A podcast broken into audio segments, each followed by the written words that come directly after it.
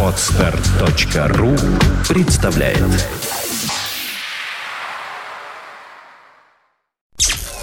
Подфм.ру представляет You are listening. You're listening to Internet Radio Fontanka FM. Fontanka FM.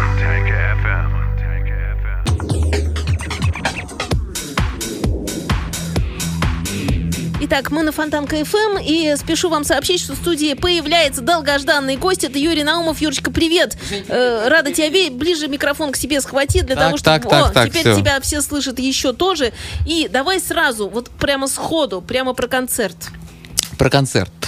В эту пятницу, 19 апреля, в 7 часов вечера, я буду выступать впервые в своей жизни и впервые в жизни сказочного места а, в Шереметьевском дворце в его белом зале. Там же красота. Там красота, там играли камерные оркестры, но рок-н-ролльщики там не выступали никогда. Я буду первым в истории. Вот. И я просто преисполнен и кайфа, и гордости, и предвкушения. Я уже готовлю специальную программу, которая под этими белыми сводами прозвучит и отвибрирует, и попадет э, в резонанс сердцами пришедших людей. Это должно быть вкусно, это будет круто. Я сегодня увижу человека, который будет отвечать за звуковую часть. Он говорит, что там будут крутейшие JBL-овские порталы с невероятным частотным спектром. В общем, все будет просто сказочно. Ты будешь снимать это дело? Я надеюсь, что... Надо. Я надеюсь, что, в общем, я буду там играть, но я думаю, что э, близкие люди как-то за- задоку- задокументируют это, да. Здорово. Э, скажи, ты сейчас прилетел или э, Я из прилетел. Москвы? Я прилетел Ты- из Челябинска. Ага. У меня совершенно безумный тур. Я играю в каких-то, каких-то невероятных местах. Как Челябинск? Челябинск очень причудливо. Челябинск очень причудливо. Это город после Москвы и Питера, город, в котором я, наверное, по, по частоте моих появлений, он, наверное, третий в стране. Так получилось.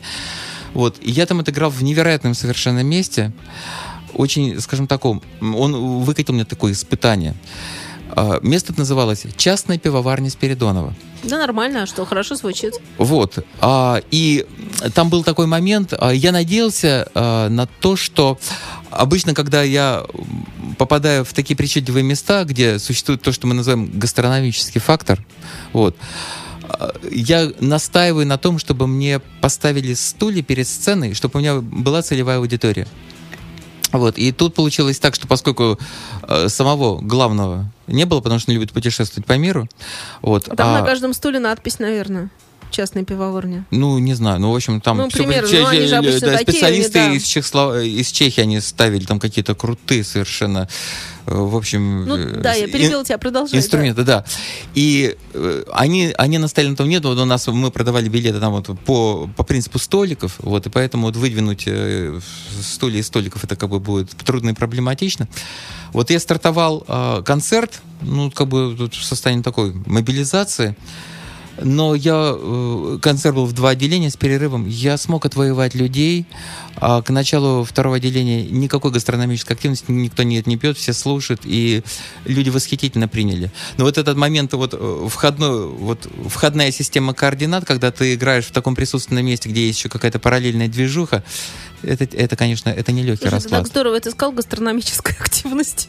Это у, у у тебя просто всегда такие выражения, понимаешь, они, когда, ну, когда их осмысляешь, понимаешь, что это просто, ну, народ там туда-сюда тусуется, что там такое, ну, ты говоришь, гастрономическая Ну, Жень, активность. ну просто номин- номинально говоря, смотри, когда человек начинает жевать, уровень его а, интеллектуальной активности падает в четверо. Естественно. Вот. Это первое. И второе, артисту неприятно смотреть. Он смотрит, а там жует кто-то. Ну, что это такое? Вот, ну, ну то есть э, э, это тяжеляк, но просто... А еще он кричит, давай повеселее. Ну, Е- обычно, как не- человек, он, нет, когда э, начал жить, он же потом еще и выпьет, понимаешь? Люди, лю- лю- люди были исходно вменяемые, но они, как и я, были помещены вот в эту систему координат такого дополнительного испытания. Что ты начинаешь не какого-то с нулевого пространства, которое ты потом возвышаешь, а ты помещен в минус что-то, и тебе нужно сперва поднять до нуля, а потом уже карабкаться вверх. Но получилось. А ты всегда ощущаешь вот эти ступеньки? Да. Вот сейчас Я- ты так, вот сейчас ты плюс один. Э, скажем так, э, Сейчас ну, минус- не, ну, ну, это не на, 0,5. э, ну, это не на уровне внутреннего арифмометра работает. Понятно. Но я строю а, свой концерт таким образом, чтобы происходил вот этот момент постепенного, постадийного вот этого сердечного раскрытия. То есть есть баланс между артистизмом, между тем, где ты артист и художник, и где ты развлекатель, и ты стартуешь а, вот на неком паритетном начале, когда, допустим, люди, которые пришли впервые, ну, мы там слышали, там, на лабух, там, крутой, там, поливает нормально. Если вот эта, как бы, тема не закрыта, а, э, это, это будет, ну, это, это будет, э, это что, гложет душу. Вот. Так, человек отыграл что-то, э, пополивал, говорит, так, галочку поставили, так, окей, уже деньги уплочены не зря. И то есть, двигая свой концерт, двигая вот эту тему, а, смысл построить сердечный мост, да? Вот, вот коснуться вот этой сокровенной струны. Но нужно пройти туда через по определенной траектории, чтобы некий инвестор, да, который вот э, вложился в этот билет и потратил кусок своего времени на то, чтобы там побывать, чтобы инвестор внутри вот этого человека, чье сердце в итоге, в итоге должно трепетать и вибрировать, он не был обломан вот так вот на входе, что типа вот, вот мы вложились в некое событие, и оно отбивается по ходу пьесы. Смешной такой момент, может Слушай, быть. Слушай, это понимаешь, когда вот музыканты говорят, мы работаем сердцем, работаем душой, и действительно э, у актеров, у музыкантов хороших, у них может действительно заболеть иногда и сердце, и как-то чувствовать что-то, наверное, потому что вот то, о чем ты рассказал, это ведь правда. Ну, тут же еще такая штука. Понимаешь, знаешь, как было в русской поговорке сказано, там, встречают по одежке, провожают по уму. Вот ты пришел на спектакль, потому что рекомендовали состав актерский, обалденный, режиссер умница, все. Вот ты пришел, ну, то есть, как говорит Станиславский, театр начинается с вешалки, ну, допустим, ладно, бог с ним вешалка бедная, гардероб так полуубитый. Ну, хорошо, ты попадаешь в пространство, допустим, декорации так себе. И вот ты встречаешь по одежке. Актеры еще не вышли, вот уже этот калькулятор начинает щелкать, ну, типа, да, и вот начинается вот эта вот вся хренотень. И вот нужно, чтобы вот, вот это входное условие, чтобы оно не щелкало так, чтобы сразу тут прибить и отправить куда-то, то что, а правильно ли мы поступили, потратив вот наше время и наши деньги на то, чтобы вот э, инвестировать как бы кусочек нашей жизни вот в это событие. То есть есть вот это номинальное входное условие, которое не должно сильно сифонить и сильно просаживать.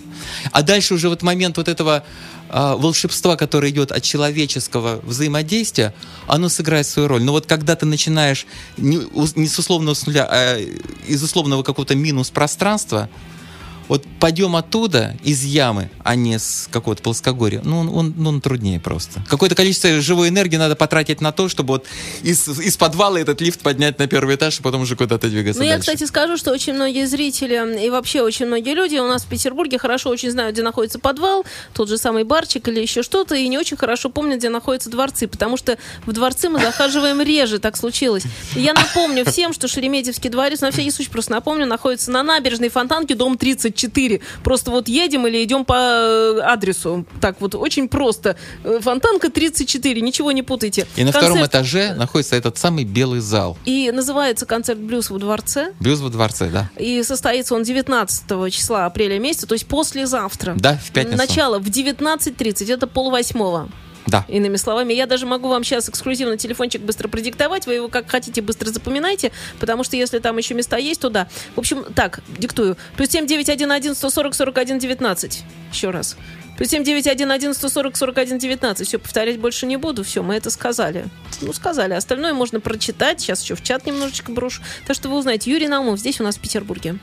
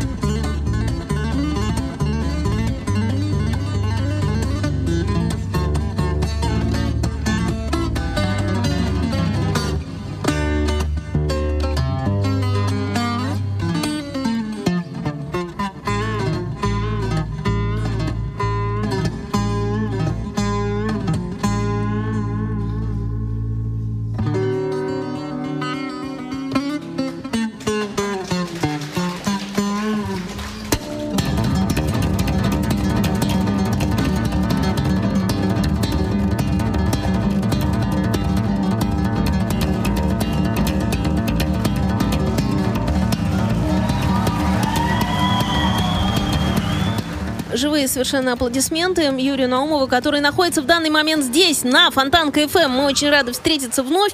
Э, Это, кстати, уже не первый приход сюда, в студию, хочу я похвастаться, потому что Юра каждый раз, когда приезжает, он все-таки находит время к нам зайти. Шереметьевский дворец, набережная Фонтанки, дом 34, 19 апреля в 19.30. Концерт Юрия Наумова «Блюз во дворце». Первый рок-н-ролл эм, будет, э, так сказать, обозначен. Блюз первый в твоем виде там замечательно совершенно. Я почему-то уверена, что здорово будет. Я уверена, э, что это такая м, какая-то уникальная ситуация совершенно создается. Мне она очень нравится. Мне тоже.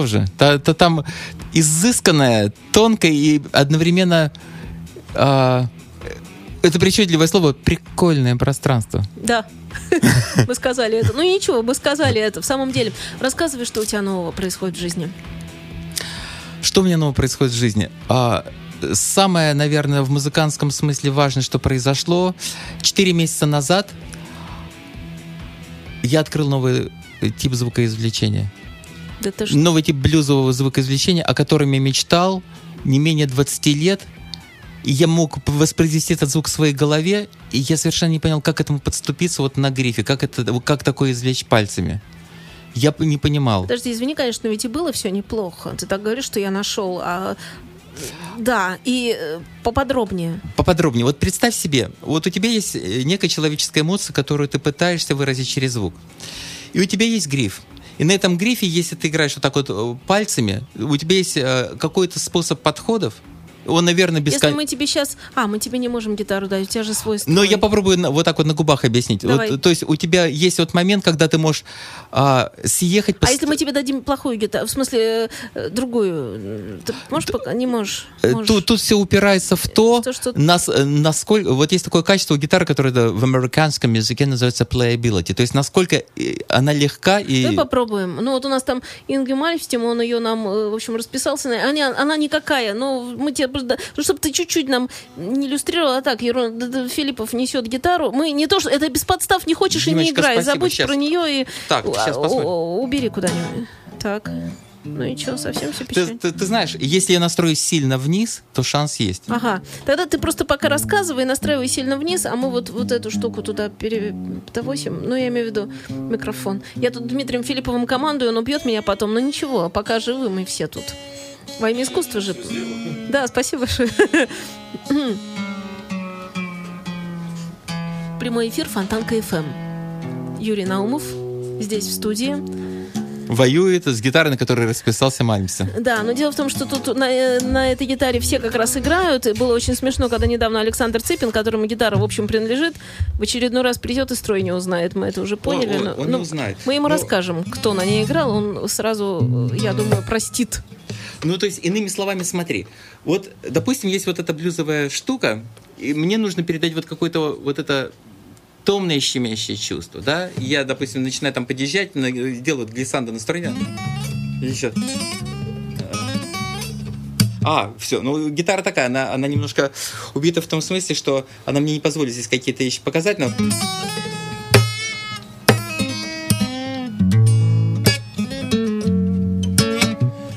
Ну, то есть, иными словами, это сейчас Да совсем... никогда ка- она тут так не звучала. Э, это, э, ну, это, по- послушай. У нас еще вторая есть только вот эта, но на вообще- Жень, ну то есть понятно, что это совсем корявый вариант и совсем на колени, потому что мой обыгранный инструмент, ну то есть это земля и небо.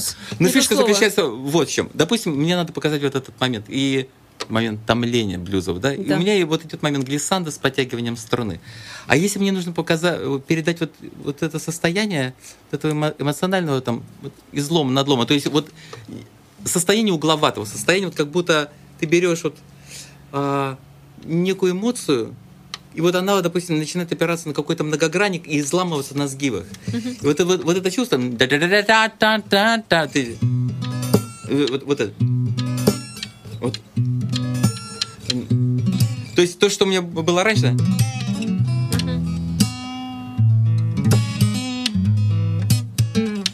а вот это.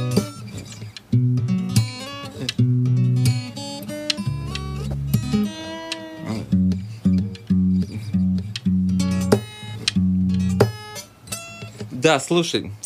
Ты Ги- зна- С гитарой понятно, но я поняла, и о чем ты говоришь. И, и- и- и- и- иными, сло- и- иными словами, просто мне надо было, мне надо было передать через звук вот это состояние ну, как бы такого надлома внутреннего. И вот просто вот этот момент, а, когда звук не теряя своей цельности, то есть он не то, что идет через разрывы, разрывов нету, но моменты вот этих а, угловатых, вот это у, угловато-скомканное состояние в нем. Я слышал это в своей голове. А, не знал, как, как это я сделать. Не, я, я, я не знал, как это сделать, а просто именно с точки зрения технологии звукоизвлечения. И в самых первых числах января вот этого года у меня просто возникло, ну, это я не знаю, это, это не видение, это не слышание, это просто был какой-то внутренний драйв.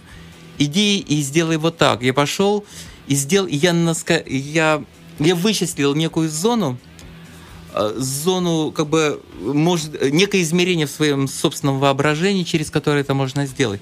Оказывается, дело не в некой специальной технике звукоизвлечения, а дело оказалось в том, что ты взаимодействуешь с неким условным циферблатом. В общем, ну, э, общий принцип простой. Представь себе, что в твоей музыкальной минуте те же самые 60 секунд, но при этом одна секунда не равна другой. Одна секунда условно короче, другой. То есть есть момент, когда твоя звуковая минута, она происходит через состояние расширения и сжатия Поэтому, когда наши русские лохи, извини за это слово, они вот по метроному играют и стараются, по... это ни о чем, да? То есть Я- это, в э, принципе, нет, это надо делать. Я- да, это давайте я расскажу. начи- Давайте я расскажу давай, один давай, причудливый давай, опыт. давай, Я, э, перед тем, как меня выкинули а, за музыку из Новосибирского мединститута, я там все-таки пять лет отучился. И когда у нас ста- стартовала а, терапия, а я должен был стать кардиотерапевтом. Это то профиль, на который я был сориентирован. Я на третьем курсе, мне было 20 лет. Я Видишь, устроил... ж- видишь, ты и тогда работал с сердцем. Ну, well... Ну, так вышло. Ну, Смотри, э, я, я устроил один очень, очень прикольный опыт. Понимаешь, когда ты приходишь в приемный покой, тебе нужно быстро померить а, как бы, сердцебиение. Люди слушают тебя 15 секунд, умножают э, как бы услышанное количество сердечных ударов на 4, получают, ну, как бы количество ударов сердца, там, допустим, 68. Ну, 68 ударов в сердце. Ну, все, и вали отсюда. А мне стало интересно. Я надел фонендоскоп, приложил э, вот эту самую слушательную его часть к сердцу и стал слушать минуту, две, три, четыре, пять. Мне просто было интересно. И открыл одну очень прикольную вещь. В одну минуту 68 ударов, в другую 67, в третью 71, в четвертую 69, в пятую опять 68. То есть я открыл для себя, когда ты слышишь собственное сердце долго, есть некий осевой ритм, условно средний, да, допустим, это 68 ударов в моем случае, вокруг которого оно плавает плюс-минус 2-4 удара или 2-5 ударов, оно плавает туда-сюда чуть медленнее, чуть быстрее. Таким образом, вот этой механистичности ее нет. Есть некий ритм, сильное отступление от, кото- от которого либо в быструю, либо в медленную сторону, да, это уже есть нечто нормальное, но люфт, небольшой люфт, это есть норма, это вот качество жизни, легкая асимметрия, легкая вот эта неповторимость.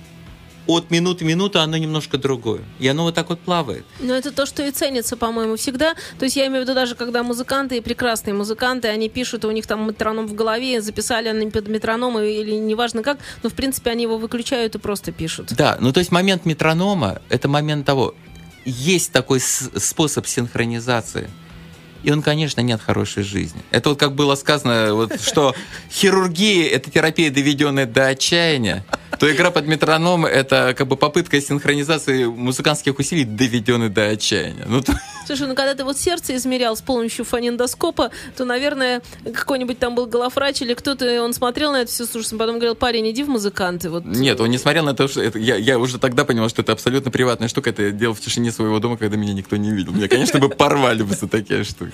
Мягко говоря, не поняли бы, о чем он Да. тут занимается. Давай поставим Бэби Блюз, вернемся в студию, продолжим беседу. Юрий Супер. Наумов у нас здесь э, в гостях. И я напомню, что 19 апреля в Шереметьевском дворце концерт «Блюз» во дворце, так и называется. Это будет в пятницу.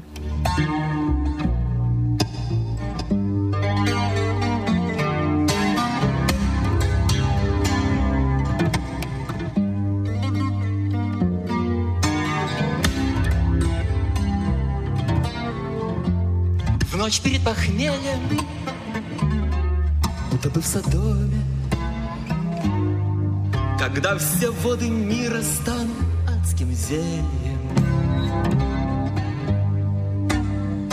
небосвод провалится сквозь землю.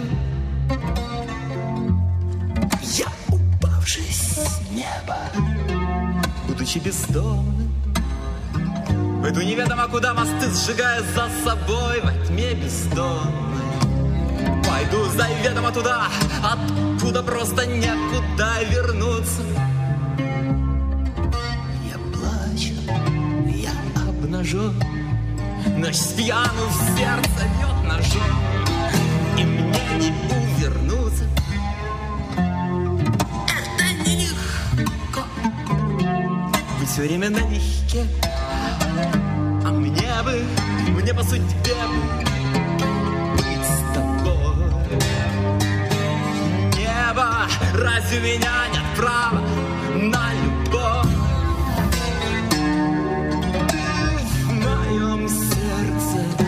этот пьяный полуночный блюз Будь меня на языке.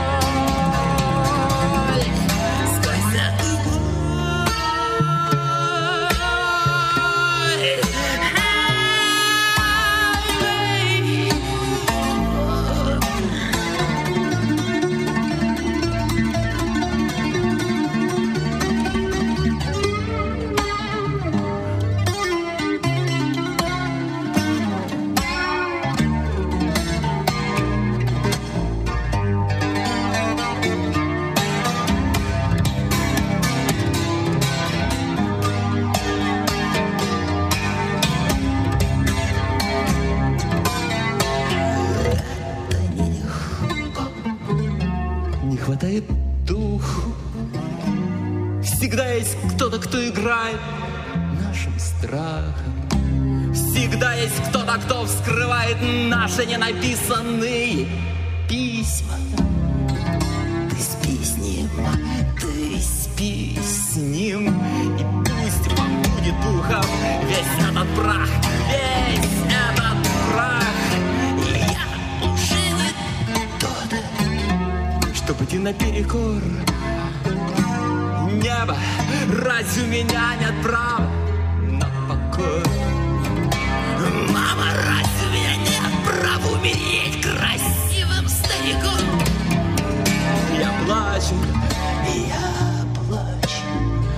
Наверное, все могло бы быть. Иначе Наверное, все могло бы быть иначе, baby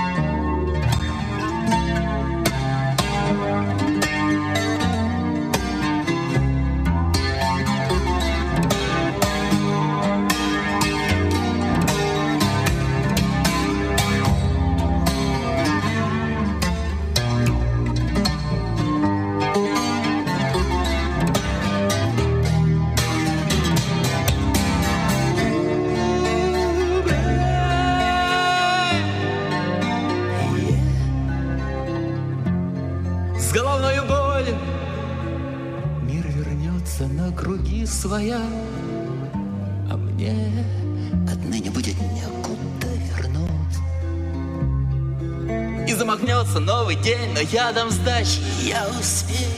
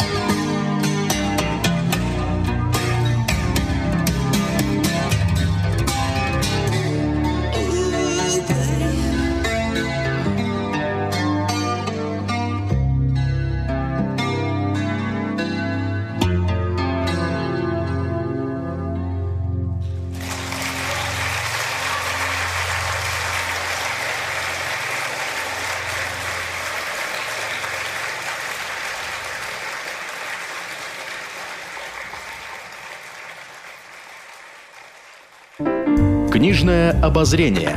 Писатели и издатели, таланты и поклонники, интеллектуальная литература и бульварное чтиво. В программе Жени Глюк «Книжное обозрение». Для тех, кто не разучился читать. Четверг, 18.15 на Фонтанка Эм. И Юрий Наумов у нас здесь в студии. Книжное обозрение завтра, но я не могу тебя не спросить сегодня о том, э, какие книжки любил ты когда-нибудь. Тебя есть Какие- какие-нибудь любимые книжки? Знаешь, э, давай так, две какие-нибудь книжки назови, любые, которые на тебя там оказали некое воздействие, влияние, что Или просто ничего не оказали, но ты их любишь. Ха, хороший вопрос. Э, Возраст не имеет значения? О, вообще все равно. Так, дай ко мне подумать. Наверное, когда я был э, 11-12-летним щеглом, мне очень вкатил Марк Твен «Янкис Коннектикута при дворе короля Классная Артура. книжка. Ой, а- ой, она оторвала, да. Этот Мерлин безумный. Это Там, солнечный когда затмение. они покупаете зубные щетки, когда рыцари, что должны ездить с рекламой по всей стране, что просто так таскаются, да, и там, что Да. он провел телеграф, Вот. Э, э, э, Это, это, то, что, это то, что оттопырило совсем, как- когда была некая предтеча юности, скажем так. Ну, там очень весело, там очень Да. здорово. А уже когда был относительно взросленький, это Александр Зиновьев и Дина Голгофа. Фантастическая книга. Это действительно по- по- пора- поразительного уровня произведения. Поразительного. Когда ты пишешь, когда ты сочиняешь, то тебя, скажем так, ведет что? Ритм, в первую очередь? А какая-то вот эта мантровость, да? Ну, я имею в виду вот такое что-то. Или это какая-то одна идея, знаешь, как вспышка? Ты знаешь, В конце я- там, ну, вот этот О, свет какой-то. Дело и в том, что к нему.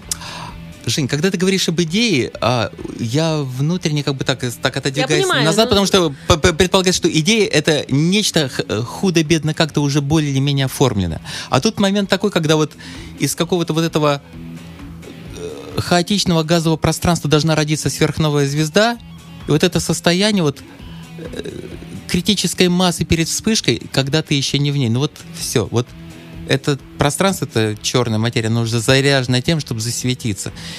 И вот этот момент, когда внутри тебя предчувствуешь, что э, иди, вот ты щиплешь струны, в предвкушении, что здесь что-то может забрежить и потом вспыхнуть. И есть вот этот момент такого предвольтажа, вот, вот пред, пред, пред, предвспышки, вот это предощущение. Поэтому слово «идея», оно предполагает, нечто уже родилось и хочет самооформиться, а тут нет, тут вот, э, давай назовем это предидеей, это, это пижонская штука, но это будет честнее относительно заданного тобой вопроса. Есть предчувствие, есть предчувствие, и есть вот такие микроподтверждения, которые вот э, с пальцев, которые вот э, на струнах, они подтверждают, что это предчувствие не ложное. Оно как бы так. Оно, то есть оно подтверждается в пальцах там, там, там, там, там. А дальше уже г- г- г- тепло, горячее, холодно. То есть туда, туда, туда, туда, туда. Но вот есть вот этот момент, когда ты я не знаю. Слушай, ты изобрел свой стиль, ты изобрел свой собственный жанр, и эм, у тебя такие вещи, они такие композиции. Вот слово композиции к тебе очень хорошо относится. Они действительно такие, их можно как-то, ну, они протяженные, скажем, все. Вот даже сейчас мы вне эфира, я Юрию сказала, что Юр, а какая песня-то у тебя покороче, для того, чтобы нам побольше еще поговорить, потому что и слушателям интересно, и мне хочется побольше узнать, и просто поразговаривать. И мы, конечно, понятно, что с трудом нашли, с трудом, но нашли. Э, Кто-нибудь, когда-нибудь, кроме, понятно, зрительское восприятие, слушатели, они э, это сказали своими глазами, текстом кто-то произнес. Эм, Кто-то из музыкантов или из каких-то людей, эм, чье мнение для тебя важно, когда-нибудь тебе в жизни, там, в начале, когда все это происходило, говорил, что вот, Юра, это твое, вот эти большие штуки, которые ты делаешь, вот эти вот, э, вот эти именно композиции музыкальные, они твои. То есть это твое, это твой почерк. Кто-нибудь сказал, когда их было еще немного? Нет. Но дело в том, что я, в принципе, э, не особенно был склонен спрашивать. Там другая вещь. У нас дома был альбом, который назывался «Сокровища Дрезденской галереи». И для полиграфических возможностей 70-х годов это была э, исключительно на уровне изданная книжка. И вот эти ренессансные полотна, написанные вот в районе ранних 500-х годов, это то, что мне сносило башню столько, сколько я себя помню. А они, вне зависимости от того, сколько занимает само полотно, по количеству того, что там о- отображено, по вот густоте, по насыщенности, а, там были миры. И а, внутренне во мне был э, воспитан, заточен некий вот стандарт, что, что есть вот это произведение искусства, это как ренессансное полотно. Это некий внутренний стандарт, некий ориентир, вот погонный метр, э, на который с которым ты, в общем-то, сверяешь свои собственные искания. То есть законченное музыкальное произведение, оно должно быть как ренессансное полотно. Это вот эталон. Это то, на что душа откликается. Да, вот, да, вот это так должно быть. То есть вот он верификатор. И получается такая вещь, что внутренняя вот эта навигационная система, она устремлена к тому, чтобы через звук вот про- воспроизвести то пространство, которое ты воспринял на репродукции вот из этой книжки там «Сокровища Дрезденской галереи». То есть вот, вот она, матрица, да, ренессансное полотно.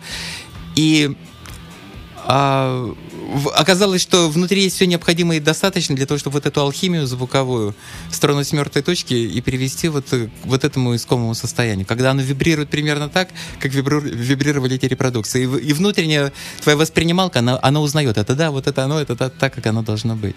В момент вот этой законченности. Действительно, живопись и музыка, они у тебя очень вместе. Я вспоминаю книжку, о которой мы говорили в прошлый раз, и э, вот как раз э, там, где вот эти тоже композиции, да, и вот это все вместе. Э, Действительно, книга замечательная появилась. А еще есть экземпляры, или она уже вся распродана? Будет ли в Шереметьевском дворце? Вообще, что будет? Ты привез с собой огромную коробку с дисками. Ну, в общем, как-то, потому что слушатели интересуются, Ты знаешь, и надо ну, что-то э, отвечать. Дело в том, что Из просто... Челябинска переезжая в Петербург. Из Да, Челябинска А до этого из Америки. А, есть просто э, э, маленький э, запас книга дис- э, дисков, которые, которыми мы Питер так под- подпитываем. Есть э, добрые люди, которые, собираясь сюда э, в город по своим делам, просто что-то подвозят э, к тому, чтобы в городе на момент моих концертов это было. Мы понимали, что со всеми моими реквизитами, пере- не когда ты не едешь на Сапсане, а перелетаешь из Челябинска, ничего кроме гитары и своих рюкзаков, там, набитых электроникой, взять не можешь. Но в Питере будут это книги и диски, и все. Вот. А, так что в общем, Питер, Питер на голяке мы не оставим в любом случае.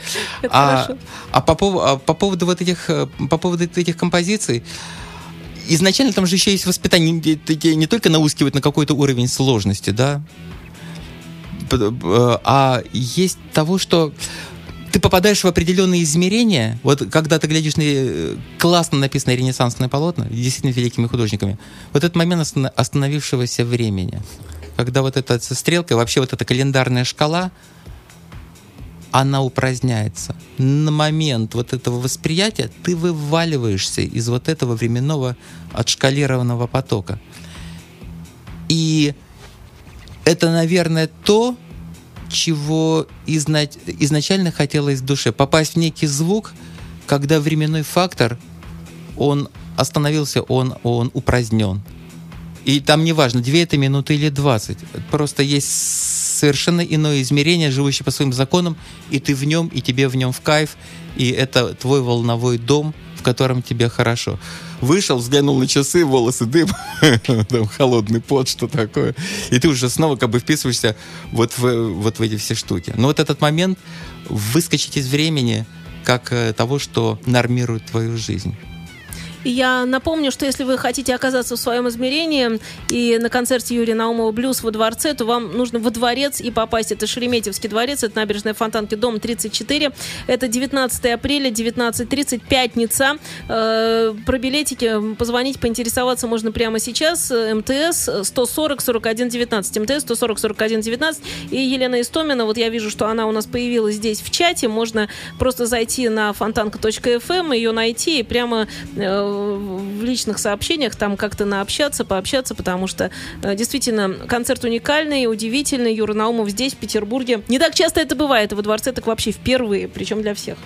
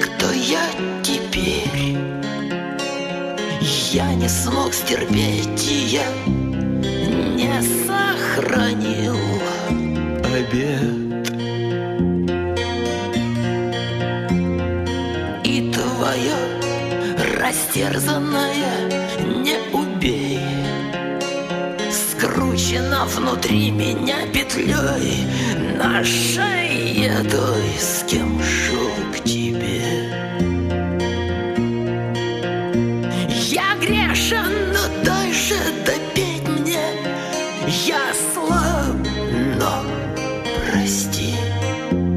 Я разрублю эту петлю Мне больно, и значит ее еще можно спасти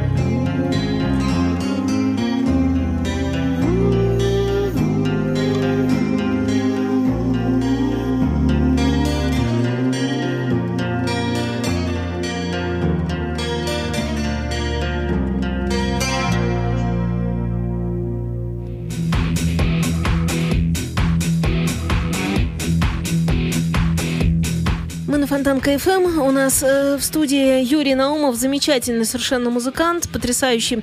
Напоминаем, что Шереметьевский дворец э, ждет всех. Набережная Фонтанки 34. Блюз во дворце 19 апреля в 19.30.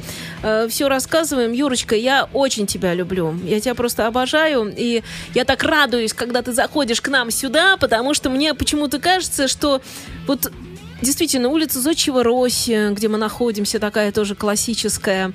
Э, Шереметьевский дворец, пожалуйста. Еще вот как-то блюз, Петербург, дворцы, каналы. Все это так гармонично, знаешь. Пазл собран. А ты м, там в Америке находишь тоже такие петербургские места? Там есть какие-нибудь петербургские места? Дмитрий Филиппов, не кричите там. Ты понимаешь, какая вещь? А, А то вы у нас в эфир Вот именно, э, ползете. смотри, там нету, я бы не сказал, что там есть места, но я сказал бы, что общий принцип Нью-Йорка, а он э, запараллелен с петербургским. Это Нью- все говорят. Вот это в, чё- вот в а, чем? а, а, очень просто. Смотри, дело в том, что город-остров, который при этом является по-своему настолько а, необычным, самодостаточным и могущественным, что он несет в себе амбицию маленького континента. Будучи островом, находясь рядом с огромным континентом, он как такой континент в миниатюре, как Слушай, вот... э, ты прав. Я подумала, что когда у нас, знаешь, лето, и к нам приезжают москвичи, мы их любим, да? Ну, мы любим, и есть люди прекрасные. То есть я это сейчас без иронии сказала. И вот они приехали, московские друзья какие-нибудь. И вот ночью сидим, болтаем там, то все, потом надо, знаешь, по домам. И вот поехали. И вдруг так, опаньки, мосты. Мгм. И они-то не ожидают, а мы-то в курсе. Хотя некоторые жители Петербурга, они, о, мосты, но они как-то это вспоминают быстрее, и сразу нормально. А у тех просто шок в глазах. Ну, то есть они вдруг мосты. Вот эта тема. И я тебе хочу сказать, что в этот момент я испытываю гордость за город Петербург почему-то. Ну, то есть понял. вот ты говоришь островной тип сознания Да. такой, да, и там тоже Да. островной тип сознания. Вот это вот, когда действительно э, какое-то такое очень обособленное место, и что там кругом не творить, а оно все равно обособленное А- а, и- место. но, но при этом тут есть один очень важный момент. Когда, с одной стороны, относительно континента, ты отдельный, и ты номинально, вот, вот по географии, а остров относительно континента, это как бы на отшибе. А с точки зрения событийности, ты центр, ты папа. И вот этот странный вот этот момент, когда два полюса отшиб от континента и центровость событийной, когда вот мы сами центр, мы крутые. Вот этот остров, который с событийной смысле как микроконтинент. Вот, вот этот момент. И смотри, ведь все они, В вот олигархи, тогда, они же стремятся потом купить себе какой-нибудь маленький остров. Они бы могли купить систему островов Петербурга, наверняка бы это сделали. Но вообще маленький остров хочет купить себе какой-нибудь там очень богатый человек практически всегда. Или вообще пожить на острове. Есть еще такая тема. Неважно, там, где будет это, э, не знаю, Ладожское озеро, и там маленький какой-нибудь вообще, и там не только ты, но ты думаешь, что ты там один. Или там еще как... Не имеет значения совершенно. Но вот эта тема, эм, как бы когда ты еще внутренне понимаешь, что вот только ты здесь, только мы здесь в данном случае, это так круто. И я хочу сказать, что эта же тема, между прочим, за параллелем, она возникает на концертах, на очень хороших концертах, потому что это тоже получается такой маленький остров, правда. Потому что вот все здесь эти люди, вот они сюда, я не знаю, приехали, пришли, э, добрались, э, кораблики, еще там как-то, вот он... Переплыли. Да, переплыли, если угодно. неважно что. И вот они здесь. И получается, что это действительно такая тоже обособленная, островная, по сути, ситуация. Я никогда как-то не думала, что те же концерты это такой маленький остров, потому что вот выйди на улицу, там вообще другая жизнь. Совсем она там другая. Вот вообще другая совершенно. Потому что все-таки жизнь, например, в магазине и жизнь на улице, ну, где-то совпадает. Ну, то есть тут люди ходят, там ходят, тут смотрят, там смотрят, тут куда-то торопятся, тут что-то ищут.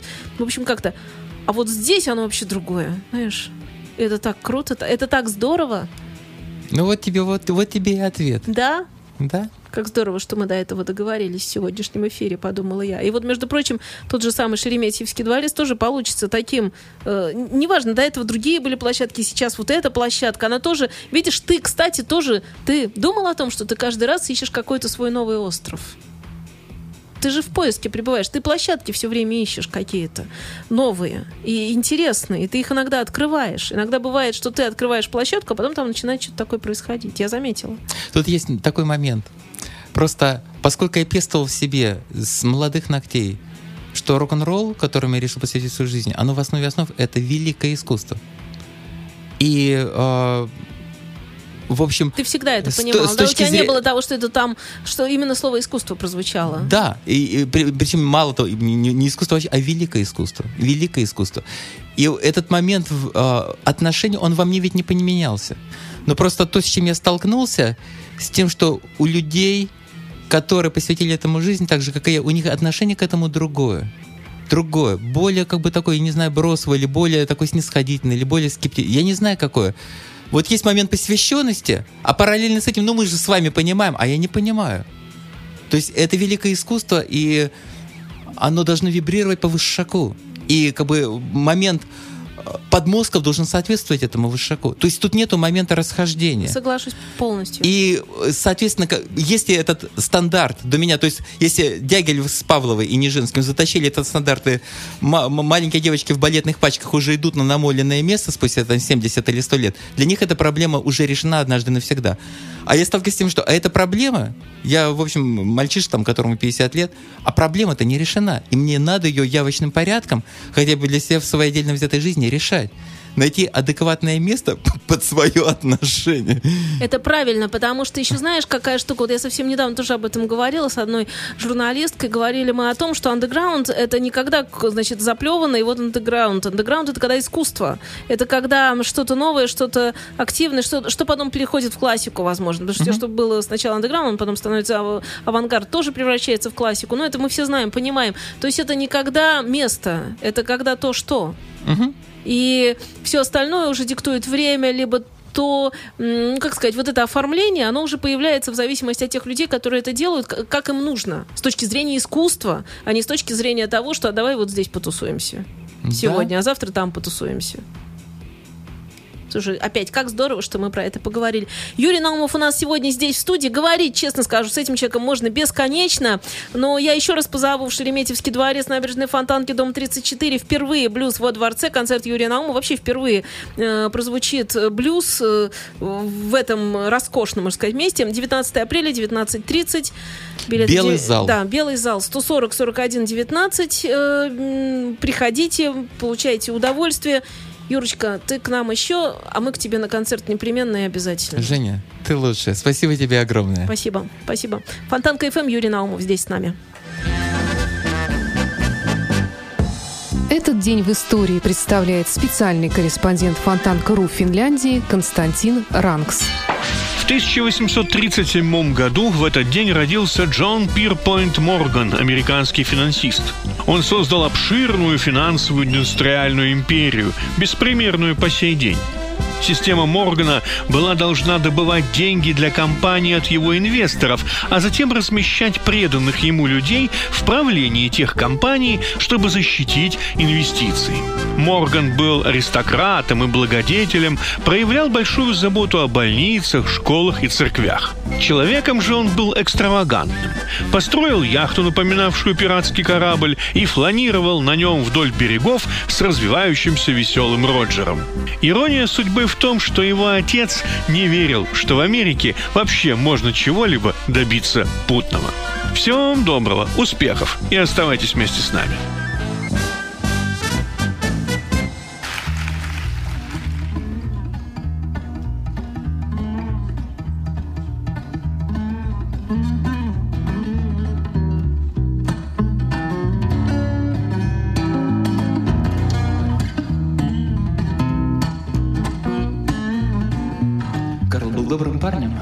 Сердцем чист. Карл музыкант, Карл был кларнетист вдохом воздуха.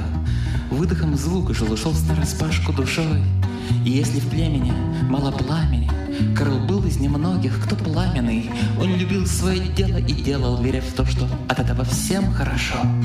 Карл любил Клару, а Клара — краль, глаза как алмазы, губки, кораллы, сама так естественно. You are listening. You're listening to Internet Radio Funtank FM. Funtank FM. Скачать другие выпуски этой программы и оставить комментарии вы можете на podfm.ru. Скачать другие выпуски подкаста вы можете на podster.ru.